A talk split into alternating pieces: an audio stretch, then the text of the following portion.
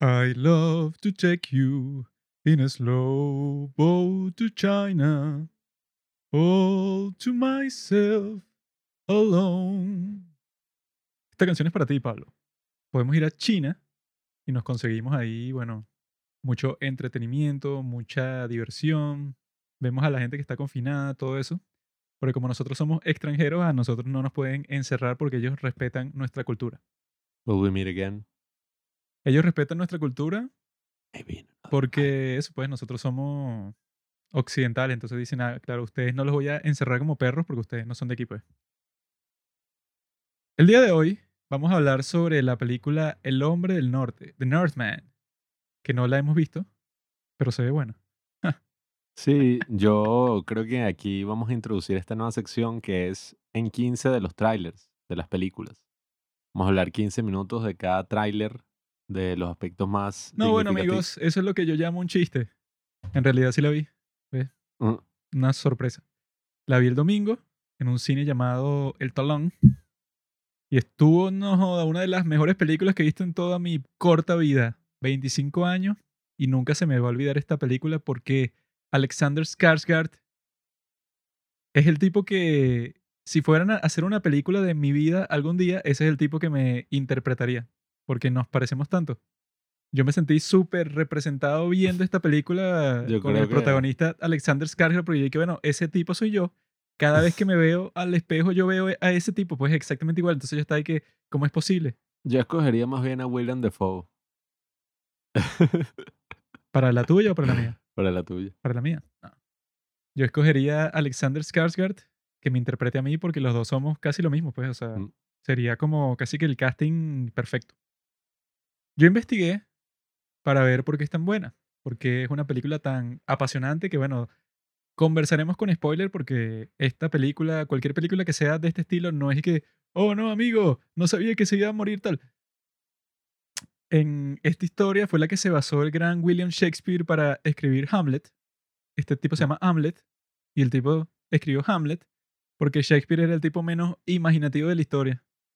La historia es de un tipo que se llama Hamlet y él escribió Hamlet. Así funcionaban las cosas en esa época pre-Disney, pre-copyright, donde si ibas a escribir algo, lo que hacías es que te basabas, como en el caso de... Eso no es basado, eso es un plagio. ¿Cómo es? Romeo y Julieta también es una vaina así que Todo sí, es un plagio, todo es un Tomeo, plagio. Nomeo y Juliet. Bueno, es ¿la que en esos tiempos de que, ah, bueno, si yo me, ponte, ajá, me robé entre comillas, vi una obra que me gustó, escribí básicamente lo mismo y le puse mi nombre, ¿qué vas a hacer? Ah, nada. Eso también ocurre en la actualidad con obras maestras del cine como Nomeo con G y Julieta, la mejor historia de amor jamás puesta en filme. Esta película es básicamente eso, pues una historia de venganza bastante directa. Es la clase de película que los idiotas, que hay muchos, que son y que, no, el guion de esta película no fue lo suficiente satisfactorio para mí. ¿Cuál fue la historia? O sea, que no comprenden que, bueno, si es una historia de venganza, ya es la historia, weón. O sea, no, es que no tiene como que en el tercer acto no pasa lo que debería pasar según el guion de tal. Y bueno, en realidad nada de eso importa, el guion no importa, nada importa en, en el cine sino la experiencia que tú tengas. Y Mm. yo descubrí, investigando para esta película, que el verdadero autor de esta película no es Robert Eggers, que es el director, sino que el verdadero autor es Alexander Skarsgård. El tipo hizo todo. El tipo le presentó la idea al barbudo ese que, mira, bro, a mí me gustan los vikingos, a ti también te gustan los vikingos, ¿qué tal si hacemos una película de vikingos? Y el tipo le dije que sí va. Y se buscó la historia de Hamlet y se la buscó a, se la mostró a Alexander y el tipo le dije, coño, fino. A el ver, personaje y, que él interpreta en True Blood es vikingo. y yo tenía pensado en el futuro, bueno, yo creo que ya lo he dicho en este podcast, llamar a mi hijo, a mi primogénito Alejandro, Mm, mm. por Alejandro Magno, Ale- Al- Alejandro González Iñárritu, Alejandro Jod- Jodorowsky, Alexander Hamilton, y ahora tengo un nuevo ídolo, una nueva gran persona de la que lo puedo modelar, que es Alexander Skarsgård. Tenés que llamarlo Alexander. Y suena así como un cajero de banco. Alexander, sí, eso, pues, o sea, si estoy en un sitio anglosajón, pero si estoy en el mundo de España, como es este, eh, Hispanoamérica, lo llamaría Alejandro y ya tengo a otra persona en donde meto en esa lista de la gente que, bueno, que es excepcional que tiene ese nombre. ¿A ti te gustó Alexander? Yo me di cuenta. Has hecho muchas referencias a su físico, a todo, desde que la vimos y ¿A quién no le gusta? no? Eso es como que no te guste, no sé, no, a mí no me gusta esta montaña. Y que bueno, la montaña es hermosa, pues le gusta a todo el mundo. Quisieras cometer actos carnales con esa montaña. Y entonces, bueno, el Mm. tipo creó el proyecto y tal, cuadraron todo y bueno, por la pandemia no lo pudieron grabar por dos años, que eso debe ser que sí lo más frustrante de toda la historia.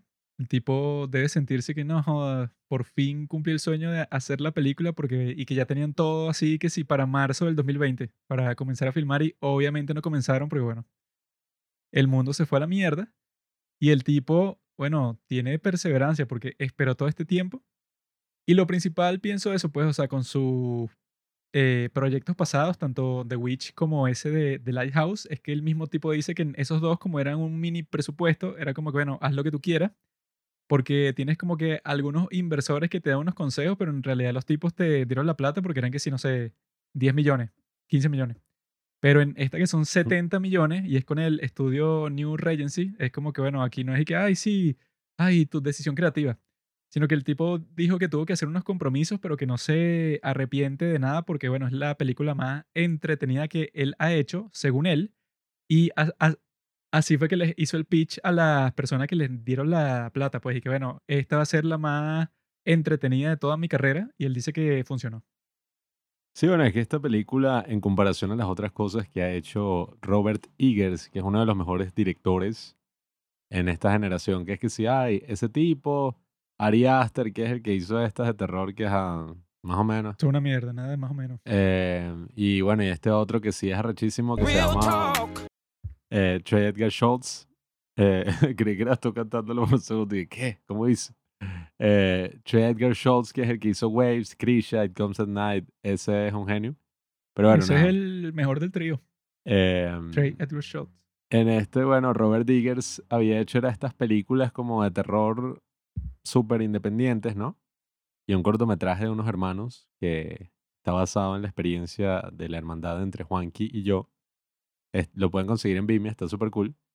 Y bueno, nada, esta es como su primera película de gran presupuesto, así, para todas las masas y tal. Y no sé, es como raro porque la crítica le está dando como que, ajá, sí, ochenta y pico de por ciento en Rotten Tomatoes, esta es la mejor película hasta el momento, etcétera, pero la audiencia es que sí hay un 6, un 7. Incluso en el cine yo sentí como una tensión extraña ahí, porque la gente no estaba como muy reactiva las cosas que ocurrían y vimos una parejita al lado de nosotros que se salió del cine. Se fueron y no volvieron. Eh, y yo creo que fue por la película, pues, porque no, no salieron muy urgidos, salieron como que, que ladilla esta vaina. Bueno, es que cuando la gente se sale del cine casi siempre es por la película, porque no sé qué tan urgente va a pasar que tú y que no, te saliste del cine, que si a la mitad de la película, porque no sé, te llamaron de que tu perro está enfermo. Esta no es una buena película para ver en pareja, porque, ajá, mm, Depende de quién sea tu pareja. Si es coño, una gótica de tetas grandes, esa sí le va a gustar. una gótica culona.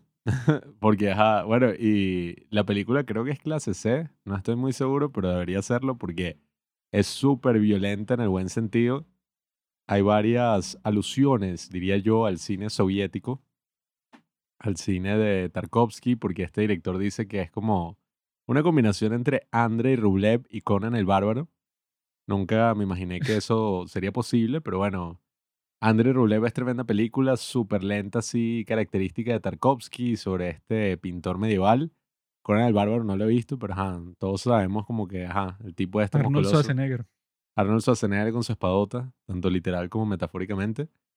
Y nada, eh, como que me di cuenta de esas referencias que hace.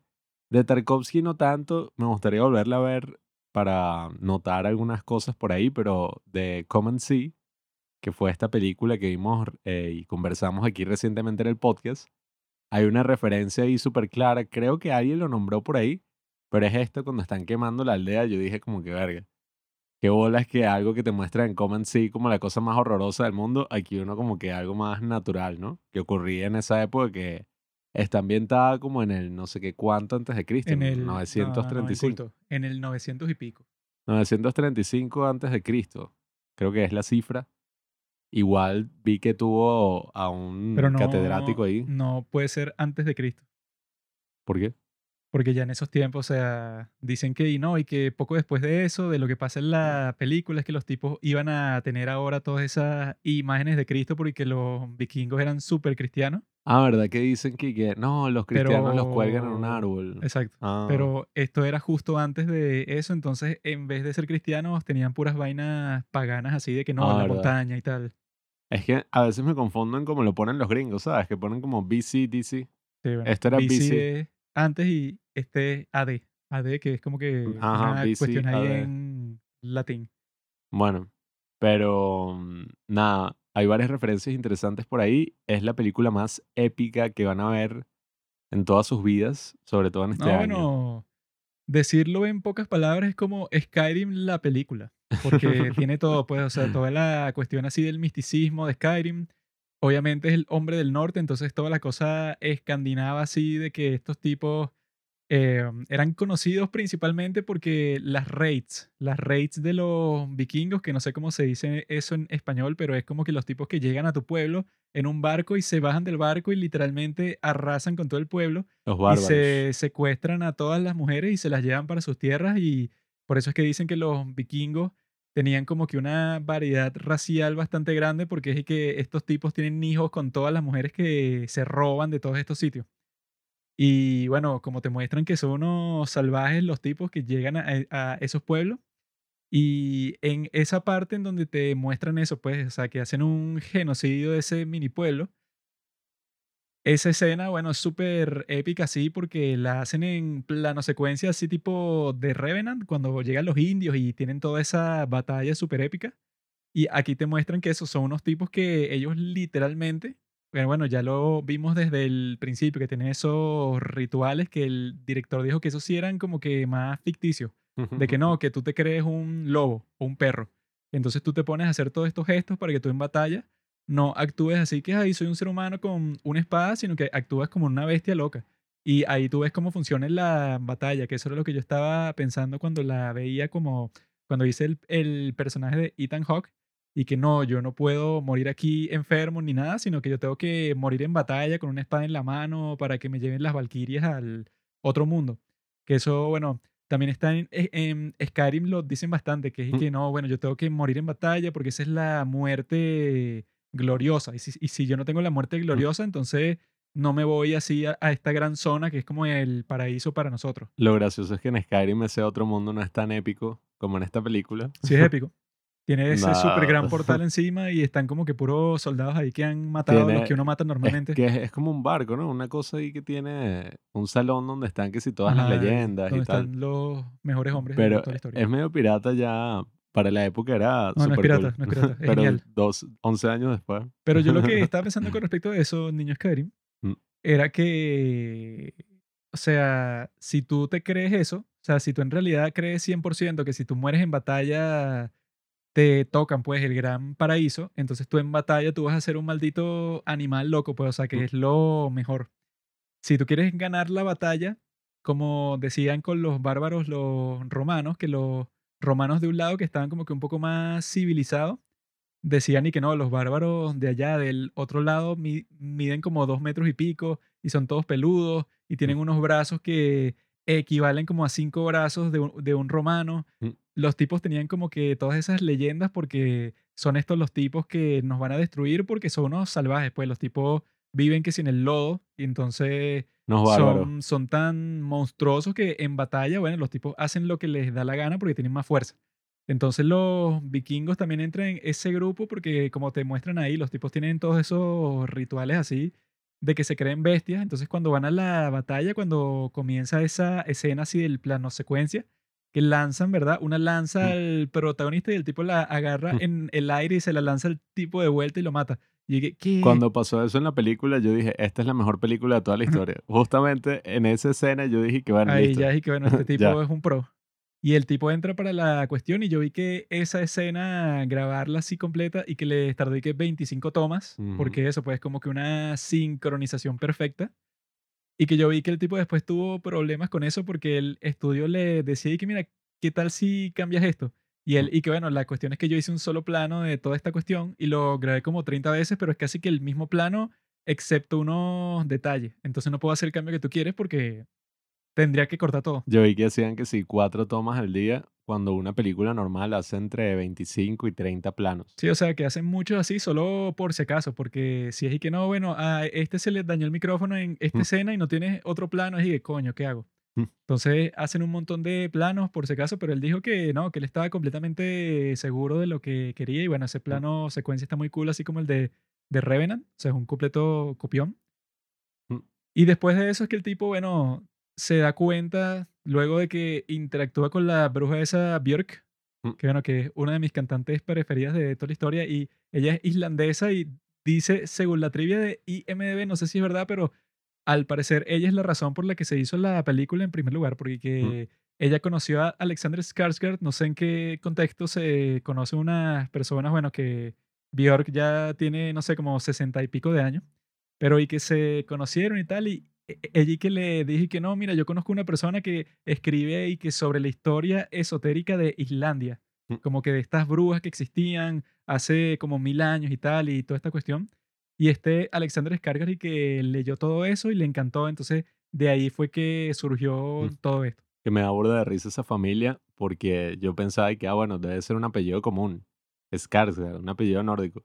Pero todos están relacionados. Este tipo, el payaso de It, Claro. un actor ahí que aparece en Vikings, no sé, pero no he visto Vikings, y el famoso que es el Stellan Skarsgård, que es este tipo que, bueno, te aparece en una película de Marvel, te aparece en una de Lars von Trier y el varón Harkonnen de Doom. Él en Dogville violó al personaje de Nicole Kidman. Y en esta película, Nicole Kidman es la madre de su hijo. O sea, que el tipo es un enfermo. Y que él y que él, él se Alexander y que sale en otra película con Nicole Kidman y también es que es el tipo más abusivo del mundo y que la maltrata horriblemente siendo Big su esposo. Lies. Big Little Lies, que no la he visto porque no soy mujer. Pero sí, o sea, esos tipos son que si los, no sé cómo todos son actores y todos son buenos actores, no es así como que, bueno, como Will. Smith y Jada Smith. Y que, bueno, actúa porque es el hijo de Will Smith, sino que es que no, este tipo, Alexander Skarsgård, es un bomboncito y es un buen actor, pues. Sí, el, el tipo yo creí que había aparecido en más películas, en verdad. Yo que este yo lo reconozco, e- este, la otra. Y después fue que vi que, ¿qué? Tarzán. Tarzán con Margot Robbie. Tarzan, True Lot. no ha aparecido en tantas cosas por ahí, pero yo creo que tiene tremendo futuro. Y No, más y aún después de esta película. Pienso que si ves la trama de esta película es una trama clásica de videojuegos. Es que, bueno, mataron a tu padre y tal, te tienes que vengar. No, y, y las Entonces, misiones, las misiones de, en la villa. Sí, e- es que eso, pues yo he estado comenzando este juego que se llama Horizon Zero Dawn y es exactamente así, pues, o sea, tú empiezas así como una bebé y entonces te están mostrando así que no, tu pasado es así todo trágico y ahora tú vas a tener que entrenar. Entonces después como que eso, las primeritas misiones es cuando eres niña, pero muy rápido es y que, no sé, que si 15 años después, entonces ya tienes como 20 y pico de años y ya tu conocimiento es mucho mayor y tal. Y ya es y que, no, ya estás lista para que vayas al resto del mundo para explorar y tal. O sea, que es lo que pasa en esta.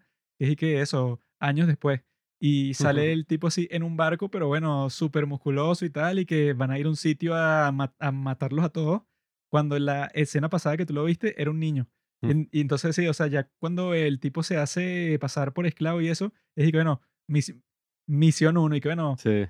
trabaja en la, el- e- e- en la granja, pero cuando sea de noche, sale ahí para ver si encuentra al mago que te va a decir dónde es que está la espada y que misión 2 y que sigue con el trabajo, pero que no te descubran. Mm. Tienes que entrar para la casa del tipo que tú quieres matar porque fue el que ma- mató, mató a tu padre.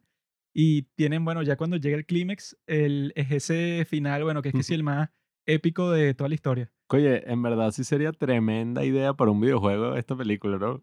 Porque está, o sea, está estructurado así que, que no, en el juego y que eso, hay una escena donde juegas esa vaina toda violenta que era como pegarle Ah, sí, una sí. pelota ahí. Que es ahí que, bueno, una misión secundaria del juego, pero tremenda misión porque, bueno, si le pegan a la pelota, pero en ese deporte los tipos están locos. Sí, ajá. es y que no, bueno, sí, la pelota está por un lado, pero tú al tipo del frente le partiste el cráneo Mm. y le partiste las piernas. Yo dije, ¿qué es esto? no?". No, pero a mí de verdad me pareció tremendo peliculón, principalmente porque mm, casi que no despegué la vista de la pantalla en toda la película. No es que estaba como que en un momento y, ah, eh, qué fastidio, sino que estaba súper metido en la película y dura, ¿cuánto? Como dos horas y media. Creo que dura dos horas y veintipico, creo. Bueno, yo estuve así súper involucrado con la película y al ser una trama así como un relato del folclore nórdico o una de estas historias así como el viaje del héroe, por así decirlo, una historia de venganza, era como demasiado fácil que el personaje de Alexander Skarsgård, eh, Hamlet, fuera como que un protagonista más y ya sabes, un huevonote ahí que lo que hace es ahí seguir las cosas de la historia y vengar, eh, no sé, todo este acto terrible que ocurrió. Pero aquí era demasiado entretenido el personaje y vi que, oye, tomaba un pocotón de decisiones, incluso cuando ocurre todo este eh, enfrentamiento con la catira. ¿Cómo es? Anja Taylor-Joy. La rubia enfermo. la rubia que, que también es como medio argentina. Anya Taylor Joy, que también actúa en The Witch, em, porque este tipo usó a varios actores que utilizaban sus dos películas anteriores. Está buena. Eh, sí, podrán verla semidesnuda y teniendo eh, dulce. Esa la ponen desnuda en todas las películas. La ponen desnuda en The Witch, la ponen desnuda en Split. La ponen, bueno, si fuera una actriz en mi película también la pusiera desnuda. La ponen desnuda en la porquería esta de Edgar Wright, que no sé ni cómo se llama. Ah, la, Last Night in Soho. La ponen desnuda en todo. Bueno. ¿Y cuál será la razón por la que esta tipa, ok, es una actriz conocida, pero alguien como Zendaya, que es que si una basura, o sea, tú la ves y tú dices que, bueno, tú no destacas así físicamente nada, pero Zendaya es como, no sé, o sea, está en todo, pues es como que un símbolo así de su generación. Y esta es como una, un popular opinion, como eso, y que, ¿qué? ¿No te gusta Zendaya? Ella protagonizó Euphoria. Esa tipa debió haber contratado a la mejor agencia de marketing de este mundo porque eso, pues, o sea, tú la ves actuar o la ves cómo se ve y es como que, ah, ok, serás actriz y saldrás en una que otra película, pero no eres el fenómeno cultural de eso de la década. Bueno, una de las cosas más estúpidas que yo he escuchado en toda mi vida, que creo que te lo dije la otra vez, era este Robinson, el pana de nosotros, ex padre del cine, que yo justamente le estaba diciendo lo mismo y que Marico, Zendaya, o sea, explícame eso. ¿Cuál es el excite con Zendaya? Y que, no, ella, wow, es demasiado perfecta. Y entonces le dije, Marico, honestamente, yo creo que ella es la Marilyn Monroe de nuestra generación. Y que, ¿qué? Yo que vivo en ah. Venezuela, yo todos los días que salgo para la calle, yo veo como cinco o seis Zendayas por la calle y no se me ocurre que, oh, Señorita. No, y bueno, yo creo, bueno, no, yo creo que Robinson es estúpido y es la única persona en el mundo que piensa eso. Claro que es estúpido. que piensa que Zendaya es la Marilyn Monroe de nuestra generación. Bueno, Anya Taylor-Joy es una mejor candidata para ese rol. Eh, igual eso que, ¿qué carajo? La Marilyn Monroe, bueno. Siempre tiene que haber un amigo. Margot Robbie. Margot Robbie podría serlo, pero ella como que se alejó un poco de esos papeles sexuales, lo cual no está bien. Está bien, Juanqui, porque la sexualización y objetificación de la mujer a lo largo de la historia. La tercera escena del cine que salió en toda su carrera, la tipa completamente desnuda. Wolf of Wall Street. Esa escena le cambió la vida a mucha gente. Pero bueno, en fin, Hamlet, ¿verdad? En vez de seguir ese camino del héroe así súper, ay, no, el tipo nunca falla, el tipo nunca comete errores, no sé qué broma, se ve que estaba dispuesto, bueno, a no morir en batalla y básicamente retirarse a una vida donde iba a recorrer el mundo en su barco de camarones, su barco pesquero, y terminar invirtiendo en Apple, que ese era el futuro que le esperaba con Anya Taylor Joy ahí en su pueblo.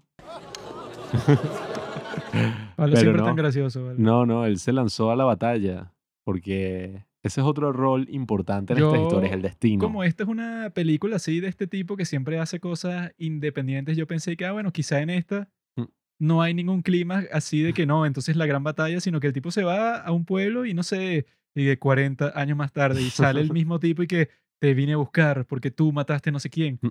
Yo pensé que iba a pasar algo así más alternativo, pero esta opción también me gustó porque la presentación, que es como que, bueno, el tipo terminó matando a su madre mm. y terminó matando al chamito y terminó matando al otro tipo, pero al mismo tiempo lo mataron a él en la escena más épica de toda la historia, que bueno, en el cine ahí cuando están peleando en ese volcán, mm. hay unos gritos ahí, pero eso, que son tan intensos que tú te asustas así, bueno, y yo vi muchos viejos así en sus asientos que como que saltaron así como que, ¡ay, Dios mío! Porque sí, pues, o sea, es como que un sonido así extremo, pero que tiene sentido porque, bueno, no sé qué puede haber más épico mm. que dos vikingos cayéndose a espadazos, eso, en, en la, en la- ya cuando un volcán está por hacer erupción, que bueno, que esa escena claramente se la, la copiaron de la venganza de los Sith. Yo iba a decir, es la segunda escena más épica en la historia del cine después de la pelea de Obi-Wan y Anakin. Bueno, es que esa es mucho más épica porque pueden usar la fuerza y los tipos están así bailando y saltando y se montan sobre, sobre unos robots. Aunque, bueno, al final sí es medio estúpido. ¿Te imaginas que eso hubiera pasado en medio esto? estúpido, que final es medio estúpido. Así que, no, y que I'm on the high ground, Anakin, y que el bicho sigue igualito, y que salta y le corta las piernas. Es perfecto. Mm. No hay nada ridículo en la venganza de los Sith. Mm. Es completamente perfecto.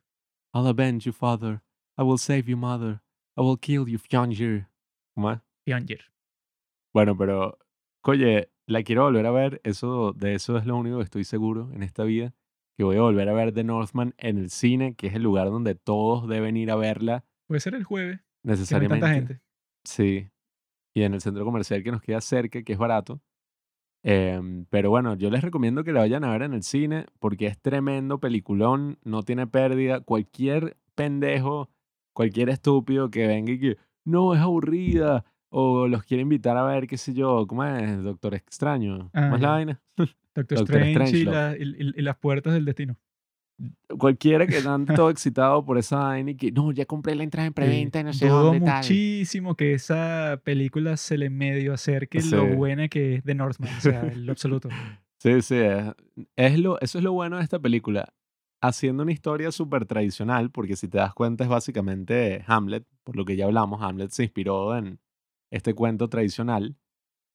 No, o sea, esto me sorprende mil veces más que la mierda esa de Spider-Man que fui que, Ah, sí, "Oh, mira, aparecen los tres, wow. O sea, que es Ajá. que, marico, mierda. es el efecto de esa sorpresa, 10 minutos después de que aparecieron los tres, ya había pasado, pues. Sí, ya era bueno, como que, ajá, ok. yo no quiero volver a ver esa película más nunca. Y que, oh, sí, Sí, cuando sí. vuelva a salir Andrew Garfield así de un portal. Será lo mejor que mierda. he visto en mi vida. O sea, Maldita gente excitada. Y eso que a nosotros nos gustan las de superhéroes, pero esta, teniendo esa historia tan tradicional, es mil veces más original. Tiene mil, ¿sabes? Unas actuaciones maravillosas, una fotografía, una música. sí, es eh, que bueno, es yo buenísima. creo que con esta la gente puede decir cosas parecidas a las que dijeron con The Revenant.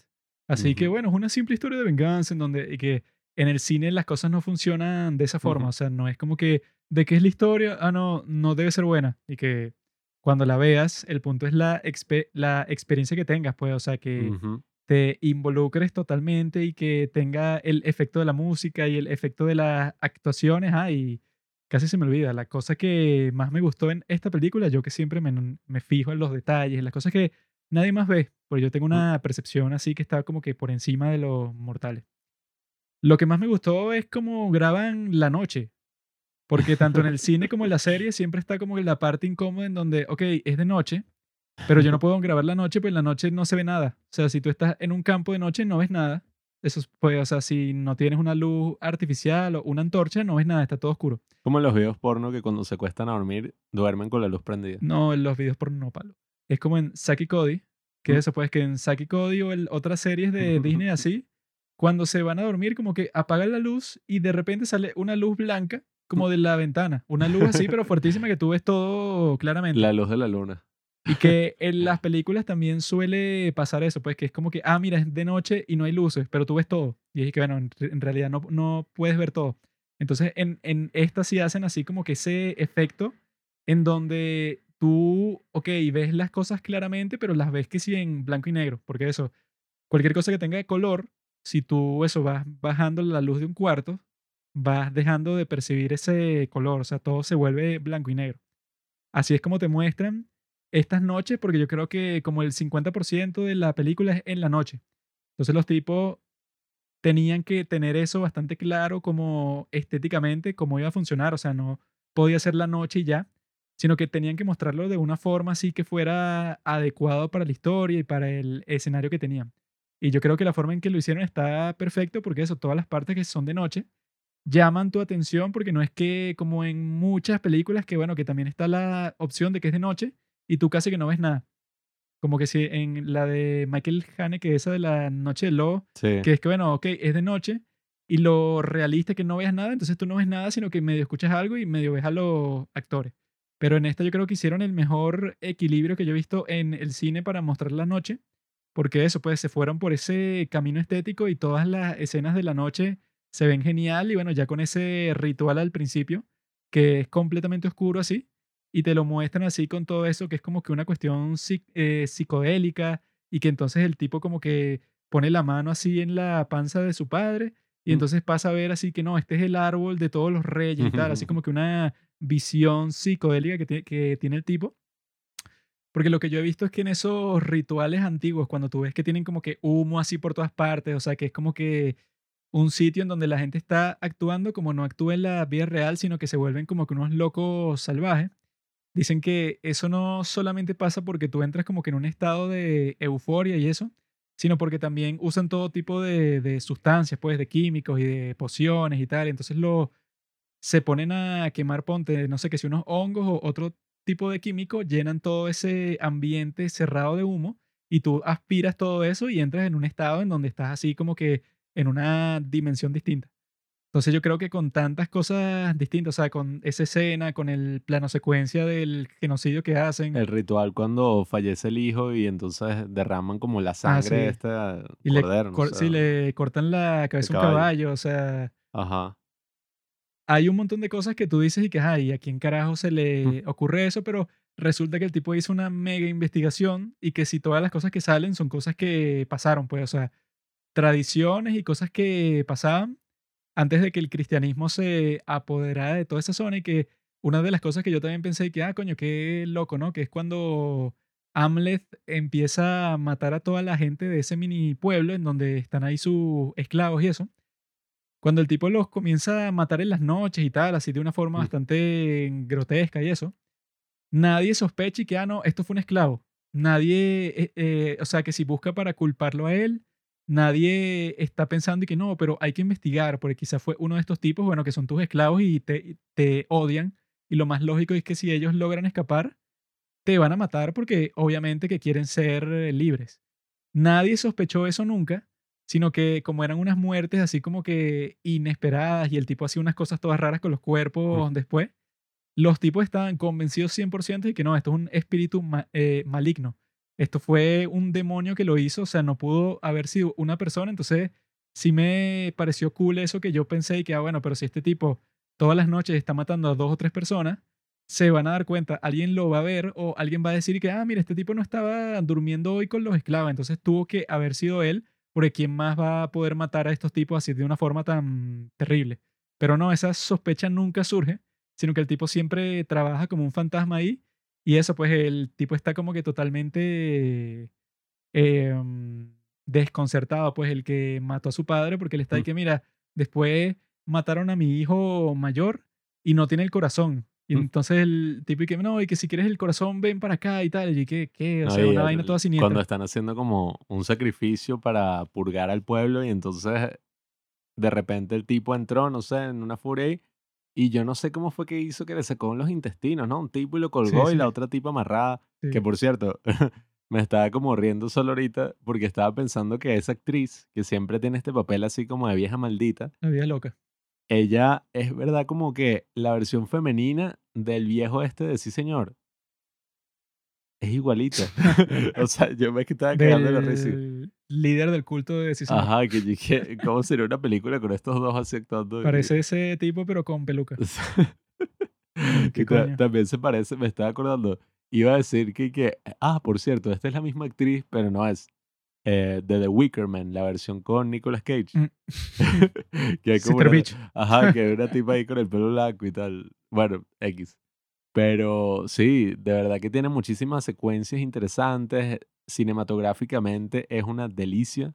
Em, mm. es como una versión menos artsy y digerible de lo que fue The Green Knight, que a mm. muchísima gente le encantó, pero yo no entendí un carajo y no conecté. A muchísimos idiotas. No, y que, a ver, eso que tú dices es muy importante, eso de que la historia no es lo esencial en el cine, eh, lo es en la literatura, quizás un poco en la dramaturgia, que bueno, la dramaturgia es la acción, pero eso de, yo vi un video hace poco y el tipo lo dice como muchísimo más sencillo, dice las vibras, the vibes.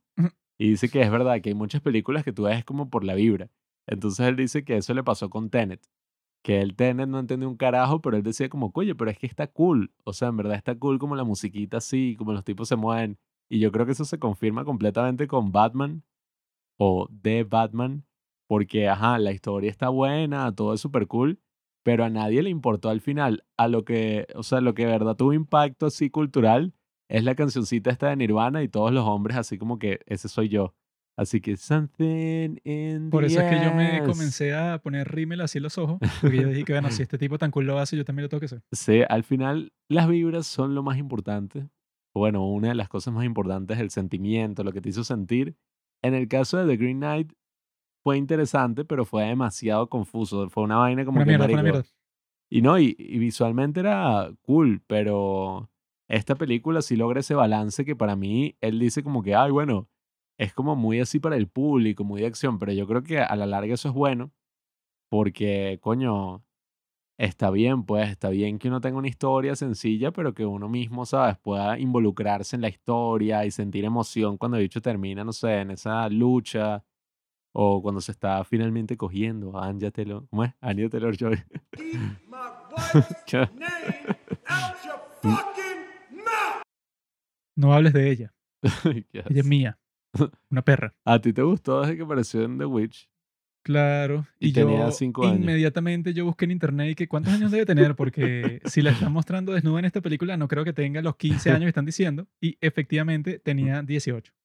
Ah, la y clásica. ahí, y, y ahí, ahí- ahí fue que yo dije que, ah, bueno, listo. Estoy, estoy seguro, o sea, que si me la encuentro por las calles, le puedo decir que, eh, vale, que este Robinson cuando, mira tú. cuando grabamos el de los gatos de oro y que la huérfana. Y que él hizo eso con la huérfana y que, ay, que esta dicha tendrá 18. Y que, ¿qué? Pues sí, ya es otro Ah. nivel. No, no. Qué carajo. Pero eso, yo lo que creo es Ay, que estás perdiendo tu vida si lo que haces es sobre analizar la película. O sea, si tú estás y que el simbolismo aquí significa esto, ¿no? Y el director en realidad lo que quería decir, él, él no lo dice en ninguna entrevista, pero yo supongo que como este símbolo significa tal cosa, entonces yo lo relaciono con esta otra, entonces él en realidad, con esta película, él está haciendo es una alegoría de la guerra de Ucrania, porque es casi lo mismo, pues gente de esa misma zona del mundo, Europa del norte y tal, y llegué, bueno, hay un montón de gente que se pone con eso y no disfruta la maldita película, sino que va, bueno, yo también he escuchado otra gente que dice que no, yo estaba viendo la película y el diseño de producción, coño, yo decía, no, esa utilería que usaron, ¿cómo la habrán hecho? Qué interesante, la forma, no, la producción de Hollywood y que tú en realidad estabas pensando eso cuando veías la película, qué Mm. clase de psicópata. Párale bola. Eso está bien que lo hagas en la tercera, No, cuarta no vez está que bien la que lo ves. hagas nunca. Eso está bien que lo hagas cuando se terminó de que, ay, ¿cómo habrán hecho eso? Y lo buscas en internet y ya.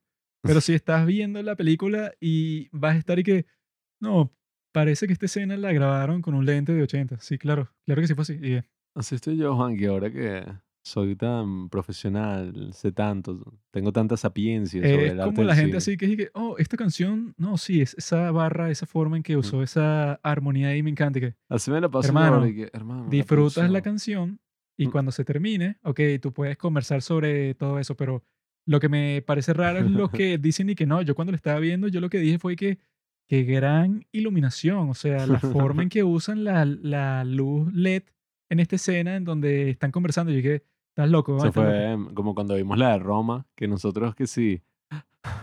Y que, ay, esta película es mi vida. Bueno, eh, qué raro, ¿no? Que digamos eso porque es de una mujer eh, indígena de servicio en México en ¿Eso los qué tiene 80. que ver? ¿Cómo sabes tú que yo no soy mujer? No. bueno, quién sabe. Real talk. Pero bueno, ajá, eh, me acuerdo de cuando salimos al cine, un, un grupito ahí que yo los reconocí de vista. Esos Ah, eran estudiantes de cine y que, Sí. ¿cuál es tu cuadro favorito de Cuarón? Y que, váyanse a la mierda. Y que, ¿cuál es tu encuadre favorito? Y que, no, es que la película, el encuadre, como hace un movimiento lateral de traveling de izquierda a derecha, de tal. Y que, coño, Si mamá yo tuviera el botón ese rojo de la película de mierda que si le das un botón y que no, y que se muere una persona que no conoces. Si yo tuviera esa caja y Qué puede que película más no, y que los tipos que se mueren son ese grupito que está viendo Roma, no yo presiono esa caja como 10 veces y que sí, sí. Creí, creí que ibas a decir la la, la piedra esa de arcoíris, ¿sabes? Es una mierda esa película de Robert Rodríguez. Y creo. que me da igual que se mueran todos y que sea mi culpa. O sea, esa clase de gente merece morir porque no entienden el cine. Entonces, amigos, si tú eres una de- esas personas, yo te recomiendo, ya sabes, eh, que salgas hacia el desierto totalmente desnudo y te pongas a caminar hacia el horizonte Mm. hasta que ya no sepas dónde estás. Así que, amigos, si no han visto esta película, El hombre del norte, bueno, yo los invito a ir con los padres del cine al cine este jueves. Vamos a estar viendo The Northman. Si ustedes quieren ir, bueno, Yes. nos pasan un mensaje y yo les digo dónde es. No quiero decirlo en público porque, o sea, van a venir como mil mujeres fastidiosas a tomarme fotos al cine y eso va a dificultar, va a obstaculizar todo el negocio del cine. Lléguense. Yo no les voy a pagar la entrada, pero. Pagar la lléguense, entrada. la bueno. La entrada cuesta 3 dólares y las cotufas están como en 6. Así que Nos dividimos esa vaina y después se llegan a jugar Play en la casa. Ya saben, están invitados y si no quieren, bueno, se lo pierden. Yo sé que por lo menos 50 se van a aparecer Acuerdo. y de esos 50 yo escogeré las mujeres más finas del grupo Yes. y me las llevaré hacia mis habitaciones. Así que bueno amigos, ya saben, el jueves. Gracias por escuchar Los Padres del Cine. Síguenos en Instagram para enterarte de los nuevos capítulos que iremos publicando. Si nos escuchas por Spotify o por Apple Podcast y piensas que este podcast vale 5 estrellas, califícanos. Si no, mejor escríbelo en tu diario.